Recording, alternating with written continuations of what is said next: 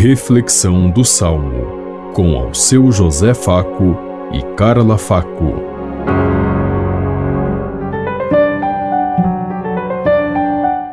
Paz e bem a todos os ouvintes que estão em sintonia conosco neste dia, na meditação do Salmo 32.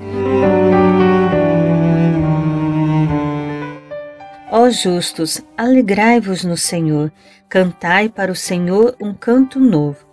Dai graças ao Senhor ao som da harpa, na lira de dez cordas celebrai-o. Cantai para o Senhor um canto novo, com haste sustentai a louvação. Ó justos, alegrai-vos no Senhor, cantai para o Senhor um canto novo.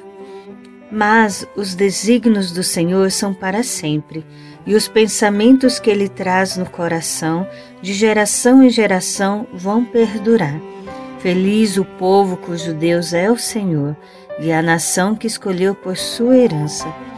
Ó justos, alegrai-vos no Senhor, cantai para o Senhor um canto novo. No Senhor nós esperamos confiantes, porque Ele é o nosso auxílio e proteção. Por isso, nosso coração se alegra nele. Seu santo nome é a nossa única esperança. Ó justos, alegrai-vos no Senhor. Cantai para o Senhor um canto novo. Ó justos, alegrai-vos no Senhor. Cantai para o Senhor um canto novo.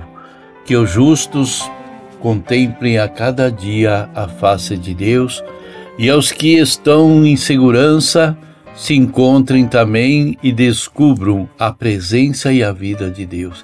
É tempo de misericórdia, de conversão, de mudança de vida, é tempo de nos preparar para o grande acontecimento que é o nascimento de Jesus.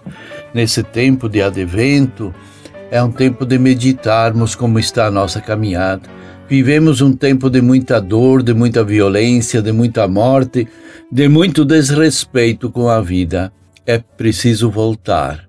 É preciso recomeçar a nossa vida como fez o povo de Deus em tantos momentos.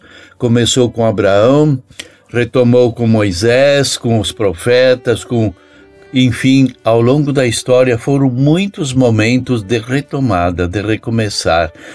E o nosso desejo é que 2023 seja melhor, seja um encontro profundo com Deus, que a humanidade se converta e esqueça tanto ódio, tanta violência e tanta morte.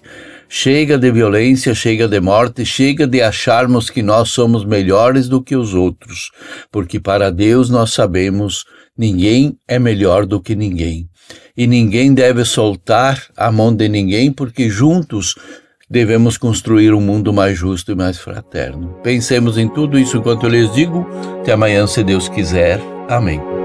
Você ouviu Reflexão do Salmo com ao seu José Faco e Carla Faco.